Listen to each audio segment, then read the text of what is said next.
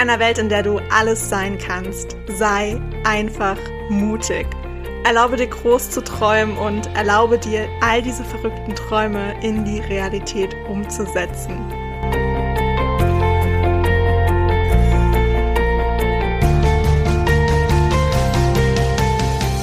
Hey, ich bin Hannah und ich stehe immer irgendwo zwischen Tagträumen und Mutausbrüchen. Und ich möchte dir mit meinem Podcast Edition Mut ganz viel Inspiration und Impulse für deinen Alltag schenken. Ich freue mich wirklich mega, dass du dir diese Zeit für dich heute nimmst, um diese Podcast-Folge zu hören und wünsche dir dabei ganz viel Spaß, viele neue Erkenntnisse und würde sagen, auf geht's! Hello, hello, hello zu dieser neuen Podcast-Folge. Ich dachte mir, das wird heute mal eine etwas persönlichere Folge. Es ist ja nicht so, als ob alle Folgen irgendwie super persönlich wären und ich mir im Nachhinein denke, oh mein Gott, Hannah, was hast du eigentlich alles erzählt?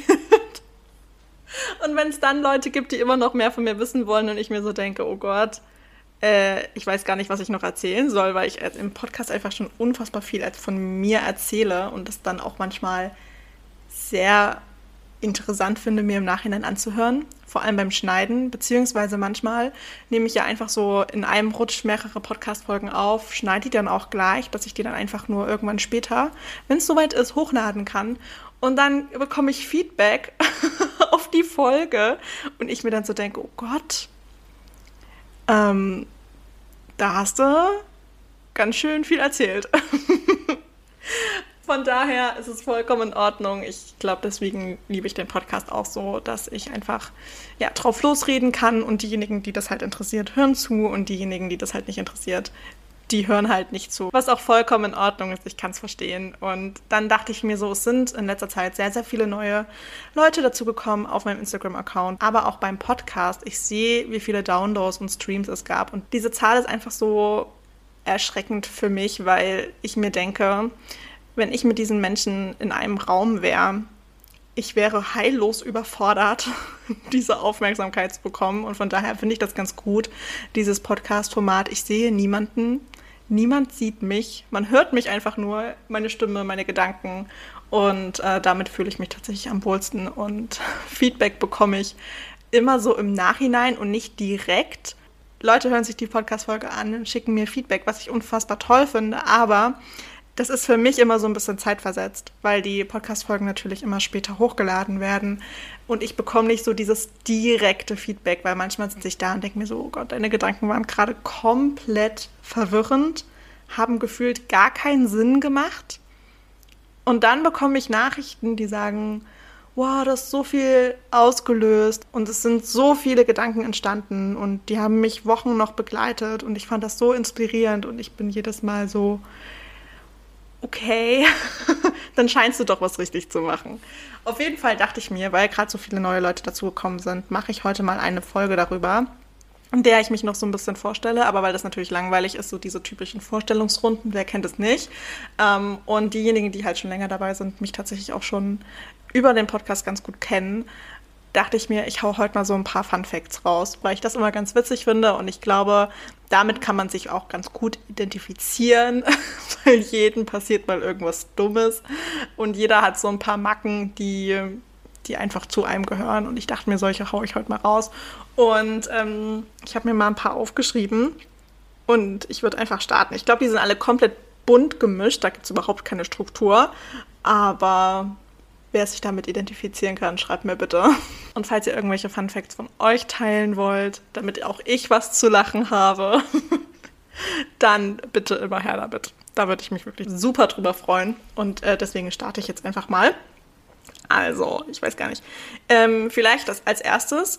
Ich bin eine sehr, sehr tollpatschige Person. Wo es blaue Flecke zu holen gibt, weil man gegen irgendwas rennt oder gegen irgendwas rammelt, ähm, da bin ich auf jeden Fall am Start ich habe manchmal das Gefühl, ich kann meine Maße nicht so ganz einschätzen. Und das meine ich jetzt tatsächlich ziemlich ernst. Ich, ich habe wirklich das Gefühl, ich kann meine Maße nicht so ganz einschätzen, weil ich irgendwie so ziemlich jeden Türrahmen mitnehme. Und ja, das tut weh, aber ich habe mich auch irgendwie dran gewöhnt. Deswegen ist der Schmerz auch gar nicht mehr so da. Und dann stehe ich manchmal vorm Spiegel und denke mir, wo hast du denn jetzt den blauen Fleck schon wieder her? Ich kann mich wirklich nicht dran erinnern, wo und wann das passiert ist. Aber ich kann mir gut vorstellen, wie. Es passiert ist. Und zwar meistens ist es so auf der Höhe Schulter, am Arm oder so. Und von daher weiß ich definitiv der Türrahmen. Definitiv. Und dann habe ich neuerdings auch ziemlich viele blaue Flecke an meinem Knie und an meinem Schienbein und an meiner Wade. Und da konnte ich mir am Anfang auch nicht erklären, wo die herkamen. Ich sehe die halt dann immer und ich kann mich nicht erinnern, wo die herkommen sollen. Aber ich habe eine Theorie aufgestellt und ich glaube, es liegt an meinem Koffer. Das ist nämlich so richtig schön, diese Kofferhöhe, die dann so, keine Ahnung, immer so ans, ans Knie beziehungsweise so an die Wade.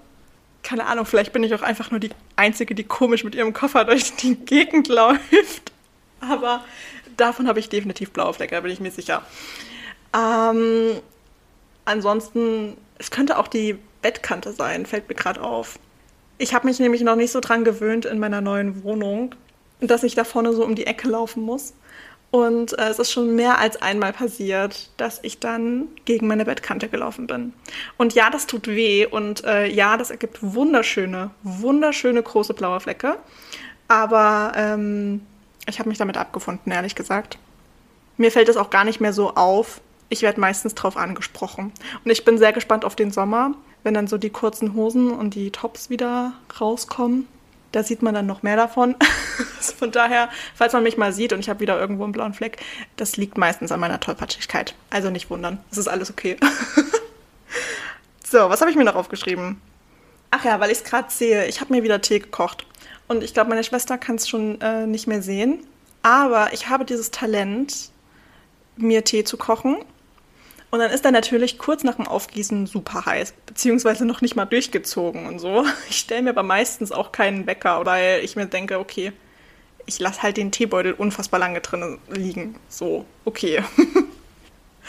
Auf jeden Fall passiert es mir äh, eigentlich immer, dass ich den Tee dann einfach vergesse. Also ich kann den ja nicht trinken, sobald ich ihn aufgegossen habe. Das heißt, ich stelle ihn zur Seite und mache dann erstmal was anderes.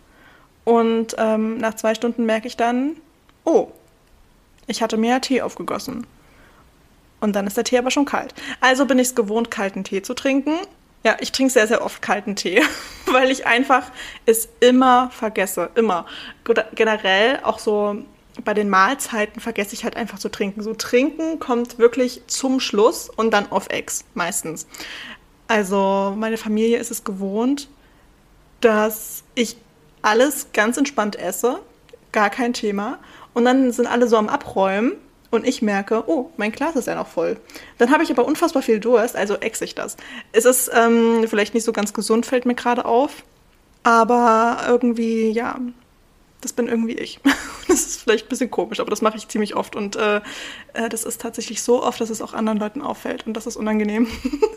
aber okay. Also, wenn jemand irgendwie mal mich besuchen kommt und da stehen irgendwo Teetassen rum, wo noch ziemlich viel Tee drin ist, die habe ich meistens vergessen.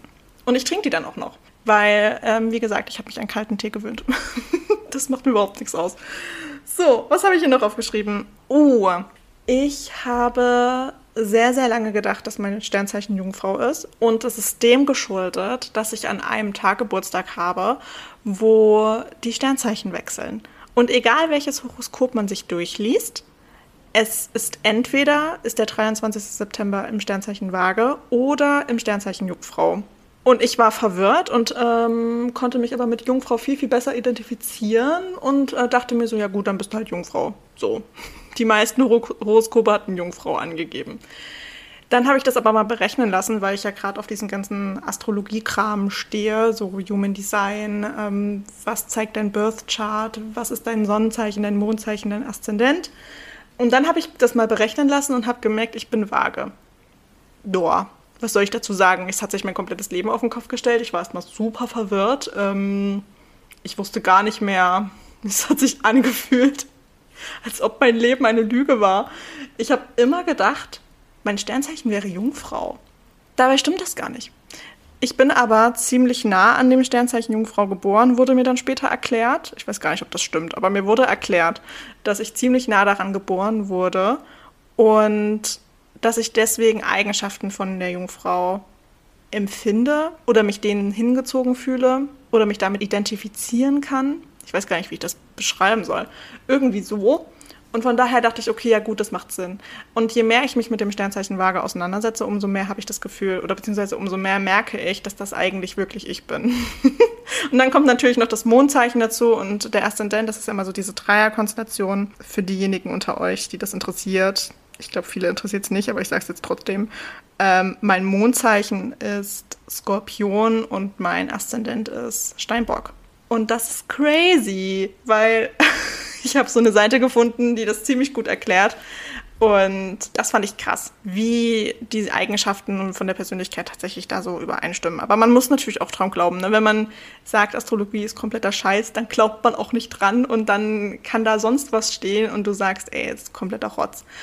Ich finde es super spannend. Ich glaube da tatsächlich auch dran. Und von daher finde ich das einfach nur ziemlich, ziemlich interessant und äh, Augen öffnet teilweise auch. Was mich auch zum nächsten Fakt bringt, meine neueste Obsession sind Pick a Card Readings auf YouTube. also generell alles, was mit Tarot gerade so zusammenhängt und Orakelkarten finde ich gerade ganz, ganz toll, so als Impulse, um einfach auch so ja, etwas zum Nachdenken zu haben, weil wie gesagt, ich denke sehr gerne nach. Da sind solche Impulse eigentlich immer ganz spannend, vor allem wenn Tarot mit aktuell politischen und gesellschaftlichen Themen verknüpft wird. Das finde ich super, super spannend.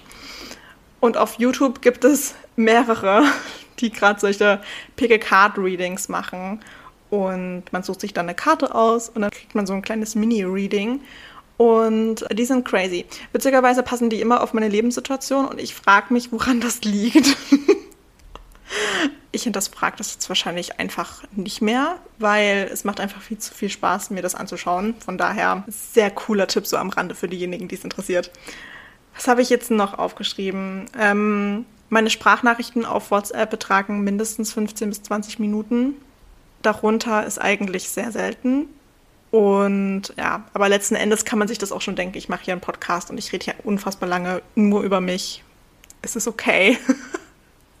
Wer hätte es gedacht? Ich glaube, dadurch ist auch die Idee entstanden, dass ich einen Podcast machen könnte, weil ich einfach super gerne rede und sehr, sehr viel rede und dann auch sehr ausschweifend werde und von einem ins andere komme und mich am Ende überhaupt nicht mehr daran erinnern kann, wieso ich eigentlich angefangen habe, davon zu erzählen, um dann zu merken, dass ich eigentlich bloß den Bogen spannen wollte, was dann natürlich super funktioniert hat. Ne? Also sind wir mal ehrlich. Wer kennt es nicht? Ja, den roten Faden verlieren, das ähm, passiert mir leider schon immer mal. ist okay. ich komme immer wieder drauf zurück, es dauert bloß ein bisschen länger und man darf sich dann über eine 20-Minuten-Nachricht von mir freuen.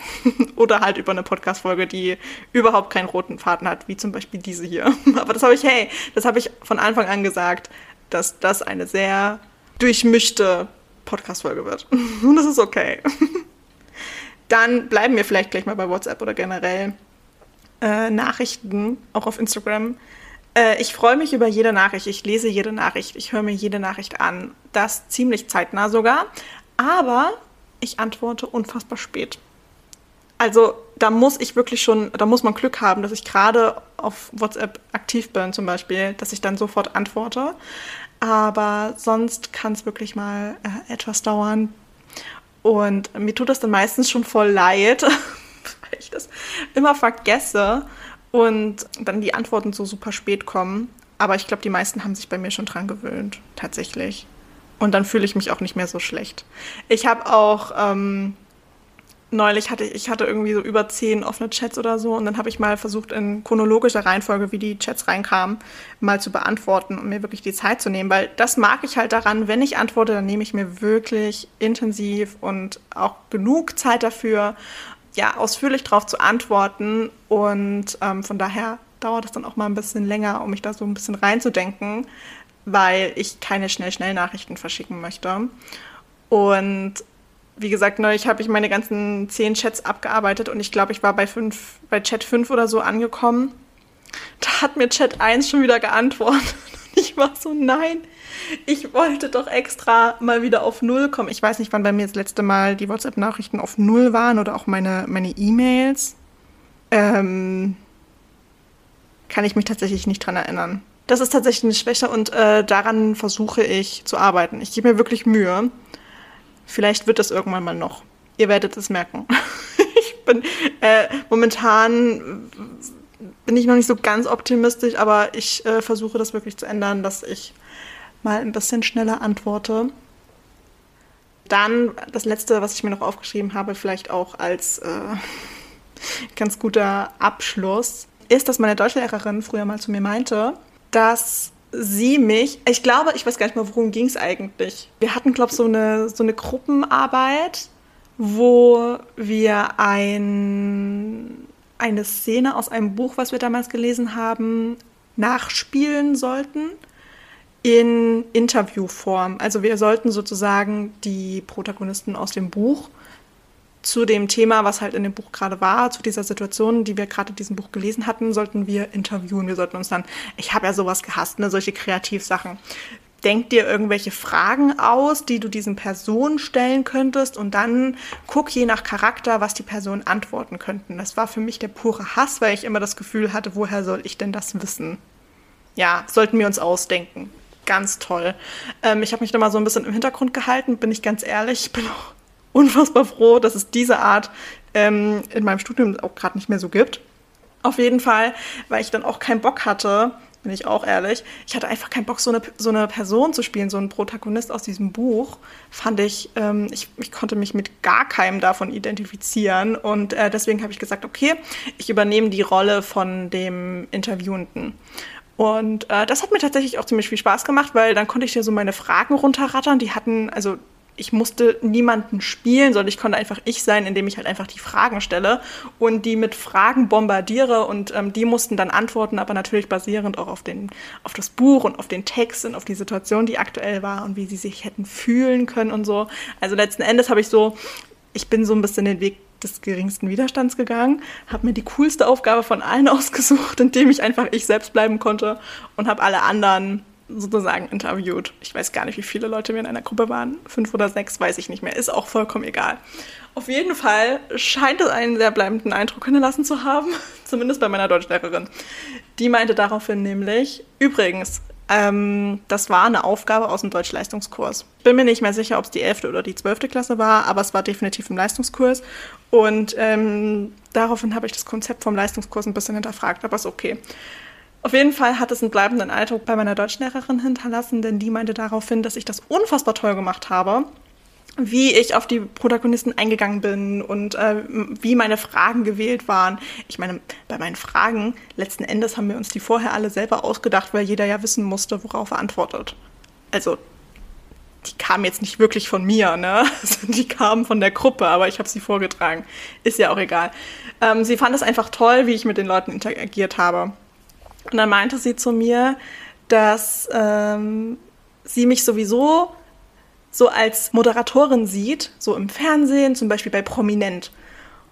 Also für alle, die Prominent nicht kennen, das ist so eine Sendung auf Vox, die ich damals ziemlich, ziemlich toll fand. Ich weiß nicht, wann ich irgendwie jetzt in letzter Zeit das letzte Mal Prominent geschaut habe. Ich glaube, das war tatsächlich zu Schulzeiten. Ist auch egal. Auf jeden Fall meinte sie, sie sieht mich als Moderatorin bei Prominent.